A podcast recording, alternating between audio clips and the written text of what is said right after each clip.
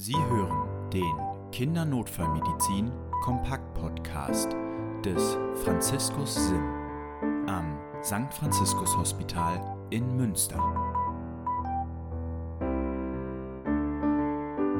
Herzlich willkommen zum Kindernotfallmedizin Kompakt Podcast. Mein Name ist Annika Rott. Mein Name ist Lennart Hützen. Und ich bin Christian Erker. Schön, dass ihr wieder dabei seid.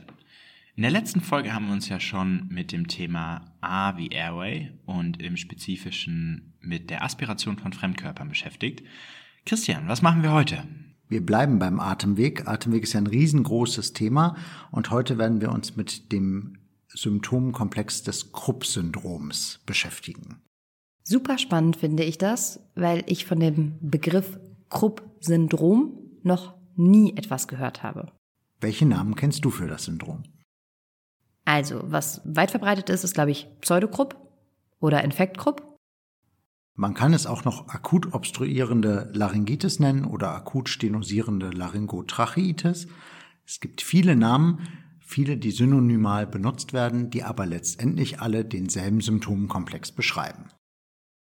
Das Ganze müssen wir erstmal abgrenzen von zwei schwer verlaufenden bakteriellen Erkrankungen, die impfpräventibel sind. Das ist einmal der echte Krupp, von dem der Name herkommt. Das ist die Diphtherie, Corynebacterium diphtheriae, gegen das geimpft werden kann und gegen das eigentlich die meisten Kinder geimpft sind.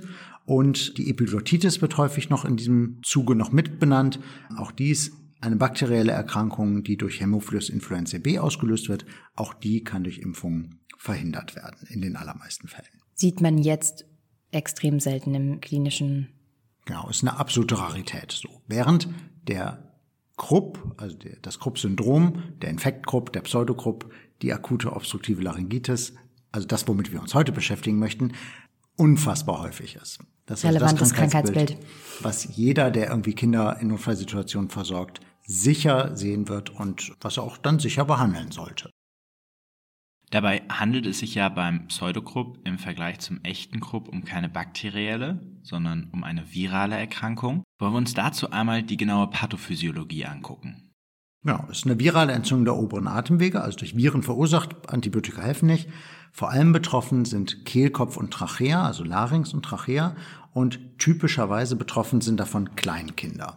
Im Kleinkindesalter die noch zusätzlich zu der Hauptsymptomatik, zu der wir gleich kommen, Zeichen eines oberen Atemwegsinfektes haben. Also mild erhöhte Temperatur, laufende Nase, Rhinitis, gerötete Schleimhäute in den oberen Atemwegen.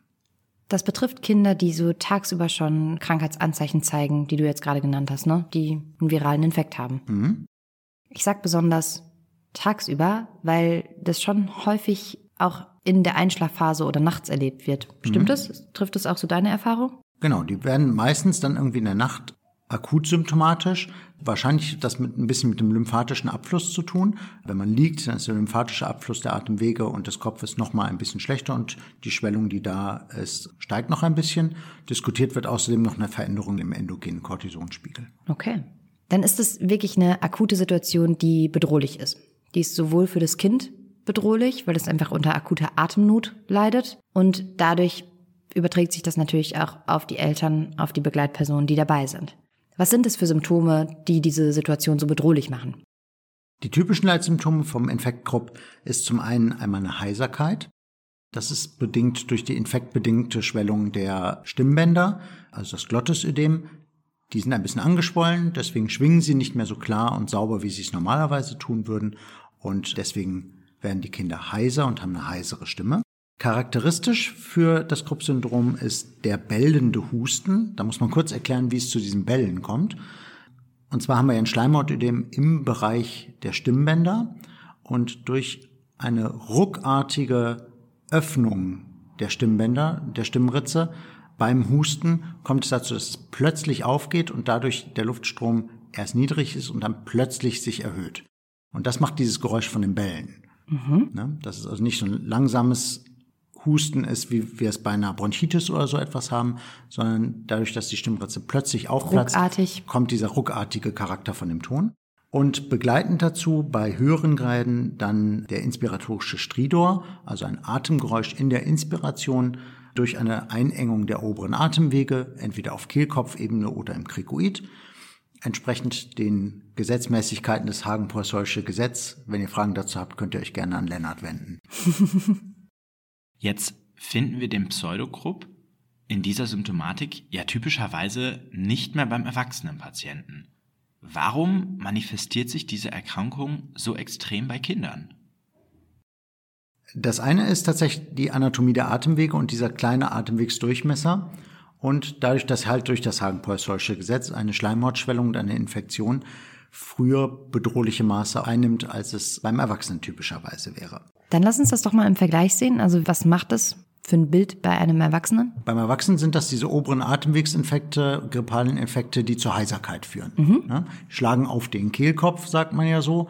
Die Stimme auf die wird, Stimme. Auf die Stimme. man wird leiser von der Stimme, man wird heiserer, man muss sich häufiger räuspern. Also wenn da beim Erwachsenen die Stimmbänder mit betroffen sind, dann macht das eher diese Symptomatik. Aber keine akute Atemwegsobstruktion, weil der grundlegende Atemwegsdurchmesser halt insgesamt noch größer ist. Dann spielt eine Rolle, dass das ja das allererste Mal ist, dass man sich eventuell mit diesem Infekt im Leben auseinandersetzt. Im Erwachsenenalter haben wir ja viele Infekte schon durchgemacht. Die erste Infektion mit einem neuen Virus macht häufiger ein dramatischeres Krankheitsbild. Deswegen findet man das häufiger bei Kindern, weil die ja noch keine Immunität gegenüber dem einzelnen Virus erworben haben. Und dann gibt es noch dynamische Faktoren, die eine Rolle spielen. Das ist das Kehlkopfskelett an sich. Der Kehlkopf bei uns Erwachsenen besteht ja aus Knorpel und ist relativ hart. Beim Kind ist das eher noch ein weicher, elastischerer Knorpel und der schwingt in der Atembewegung mit und bewegt sich dynamisch innerhalb der Atemphasen mit. Das heißt, das ist noch so ein zusätzlicher Faktor, der nochmal hinzukommt, der das nochmal enger macht. Genau, weil die Kehlkopfanatomie und der Kehlkopfknorpel noch elastisch mitschwingt in den Atemwegen, kann es halt dazu kommen, dass bei forcierter Atembewegung und extra starkem Sog bei der Inspiration das Kehlkopfskelett dynamisch auch noch mhm. mit kollabiert und die Atemwege noch mehr einschränkt und einengt, als es das normalerweise machen würde. Und damit halt die sowieso schon vorbestehende semi-komplette Obstruktion dann zu einer kompletten Obstruktion macht. Mhm. Okay. Ja, ich glaube, wir konnten bis jetzt schon ein ganz gutes Bild uns davon machen, wie sich ein Kind mit Krupp-Syndrom klinisch präsentiert. Dann lass uns jetzt mal darüber sprechen, was machen wir mit diesen Kindern? Als erstes Mal haben wir gesagt, ist es eine Situation, die schon bedrohlich ist, ja, wo man Panik hat, wo Eltern Panik haben, wo das Kind Panik hat, wo man, wenn man dazukommt als betreuende Person, erstmal Ruhe reinbringen muss. Das ist nicht nur für die Gesamtsituation hilfreich und für das Führen von den Eltern, sondern auch tatsächlich fürs Kind. Also ein schreiendes Kind, was atmet ja noch forcierter, als mhm. es das mhm. sowieso machen würde, hat noch höhere Atemflüsse und das alles führt letztendlich dazu, dass die Atemwege noch weiter anschwellen. Ja. Teufelskreis, ne? Aber das zu durchbrechen und erstmal Ruhe in die Situation bringen, mhm. ähm, das ist schon ein hohes Ziel. Genau. Ist wahrscheinlich auch die Hauptaufgabe bei den allermeisten klinischen Präsentationen, die man so hat, dass man erstmal da Ruhe in die Situation hineinbekommt. Was Eltern häufig an die Hand gegeben wird, ist ja kühle, feuchte Luft inhalieren. Das ist letztendlich genauso wie wenn man sich einen Knöchel umgeknickt hat, dass man da ein Kühlpack drauf tut. Ne? Also kühlen führt zu Schleimhautabschwellung, kühle Luft inhalieren führt dazu, dass die Schleimhäute weiter abschwellen. Feuchtigkeit führt dazu, dass die Schleimhäute nicht austrocknen mhm. in dieser Situation. Ausgetrocknete Schleimhäute schwellen auch wieder an. Das sind also Basismaßnahmen, die man letztendlich zu Hause treffen kann. Da muss ich kurz eine Anekdote zu berichten, mhm. weil nämlich bei den Kindern, bei denen es zu Hause auftritt, die nicht den Rettungswagen verständigen, sondern selbst in die Klinik fahren, zeigt sich es häufig, dass die, wenn die in der Klinik ankommen, schon wieder viel besser zurecht sind, weil die natürlich nach draußen, vielleicht ins Auto, an der frischen Luft und so weiter, dann noch den Weg in die Klinik, dass es denen da schon wieder besser geht. Also allein durch den langen Weg vom Parkplatz mhm. oder vom Parkhaus in die Klinik hat man schon so viel kalte Luft inhaliert, dass es zu einer Besserung kommt. Ja, tatsächlich. Also die mhm. berichten dann davon, nach zu Hause war es noch viel schlimmer, ne? So wie es jetzt ist, dann können wir eigentlich auch wieder gehen. Mhm. Autofahren beruhigt ja manchmal auch, ne? Wenn man höhere Schweregrade hat, dann muss man die medikamentöse Therapie hinzuziehen. Und da gibt's eigentlich zwei große Säulen, auf der medikamentöse Therapie beim Krupp-Syndrom fußt. Das eine ist Inhalation. Man würde also inhalieren, klassischerweise bei diesem Symptomkomplex mit Adrenalin. Und was man mit Adrenalin bewirken möchte, ist weniger eigentlich die Bronchodilatation als eher eine Vasokonstriktion innerhalb der Lunge. Warum ist das so wichtig oder warum ist das hilfreich in dem Moment? Das Problem, was wir ja haben, ist die Schleimhautschwellung und das Schleimhautödem. Und wenn ich Adrenalin inhaliere, dann wird dieses Schleimhautödem geringer. Gleichzeitig hemmt es aber auch seine systemische Resorption, also die eigene systemische Wirkung, damit, dass die Gefäße eng gestellt werden und die eigene Resorption damit verlangsamt wird. Es hat also einen relativ hohen Anteil an rein lokaler Wirkung. Die Schleimhaut zieht sich zusammen, ich habe weniger Schleimhautödem und auch weniger Sekretbildung. Und wieder mehr Volumen, wo was durchgehen kann. Genau, damit Dein Stichwort, Lennart. Ja, genau.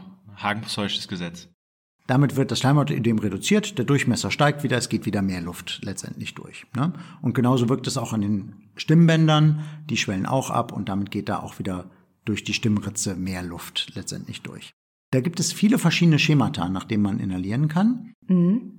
Es gibt ein Fertigpräparat dazu, was. Auch das noch zusätzlich, ne? Also zum einen Adrenalin in unterschiedlichen Dosierungen und Verdünnungen. Wir haben gerade schon ganz kurz drüber gesprochen. Bei mir mag ganz klar im Kopf so dieses 1 zu 1, also ein Milligramm Adrenalin auf ein Milliliter NaCl mit 0,9 Prozent. Es gibt aber auch andere Möglichkeiten. Ja, es gibt Schemata, die drei Milligramm pur inhalieren, Rettungsdienstbereiche und Kliniken, die das so verwenden.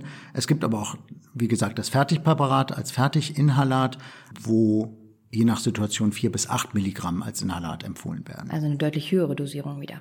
Genau, das kommt einem erstmal, wenn man über die Dosierung nachdenkt, unfassbar viel vor. Also wenn man so sagt, ein Milligramm Adrenalin ist ja die intravenöse Reanimationsdosis eines Erwachsenen dann tut man sich irgendwie schwer damit, drei Milligramm oder acht Milligramm Adrenalin zu inhalieren.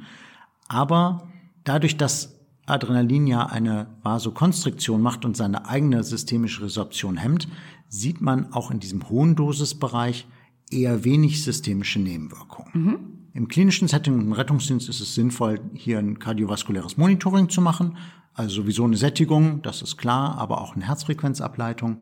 Und insgesamt ist es ja ein häufiges Krankheitsbild und ein hochpotentes Medikament, so dass es hierfür einen lokalen Standard geben sollte, der im eigenen Arbeitsbereich die Therapie vereinheitlicht. Mhm. Die zweite Säule ist eine Corticoidgabe, also eine Cortisontherapie mit dem Ziel, dass eine hochdosierte Cortisongabe in dieser Situation auch zu einer Schleimhautabschwellung führt. Ganz klassisch dafür, was ich jetzt kenne, ist das Cortisonzäpfchen, Rectodelt ist halt mhm. halt der übliche Handelsname davon. Ist das das Mittel der Wahl? Rectodelt ist Prednison in 100 Milligramm als Zäpfchen. Das ist ziemlich viel Cortison, muss man ehrlich mhm. sagen, wenn man es rektal gibt. Das ist aber auch der Sinn dahinter, dass man relativ schnell relativ hohe Wirkdosen von dem Cortison drin hat. Trotzdem kann das bis zu einer halben Stunde dauern, bis ich einen vernünftigen Wirkeintritt habe. Es ergänzt letztendlich die Therapie, ist aber keine komplette Alternative zum Inhalieren. Das Inhalieren wirkt sofort, das Cortison wirkt verzögert. Ganz kurz deine Meinung dazu. Bist du trotzdem oder gerade deswegen der Meinung, man sollte das schon früh in der Situation verabreichen? Ja, wenn man antizipieren kann, dass das eine dramatische Situation wird, vielleicht weil man das schon mal erlebt hat und man dieses Medikament als Eltern auch zu Hause hat, macht es wahrscheinlich Sinn, das eher frühzeitig zu geben als zu spät. Die wesentliche Alternative für den Heimgebrauch ist dazu Dexamethason als Saft, mhm. was eigentlich das empfohlene Präparat ist. Also hier die Dosierung 0,15 Milligramm pro Kilogramm.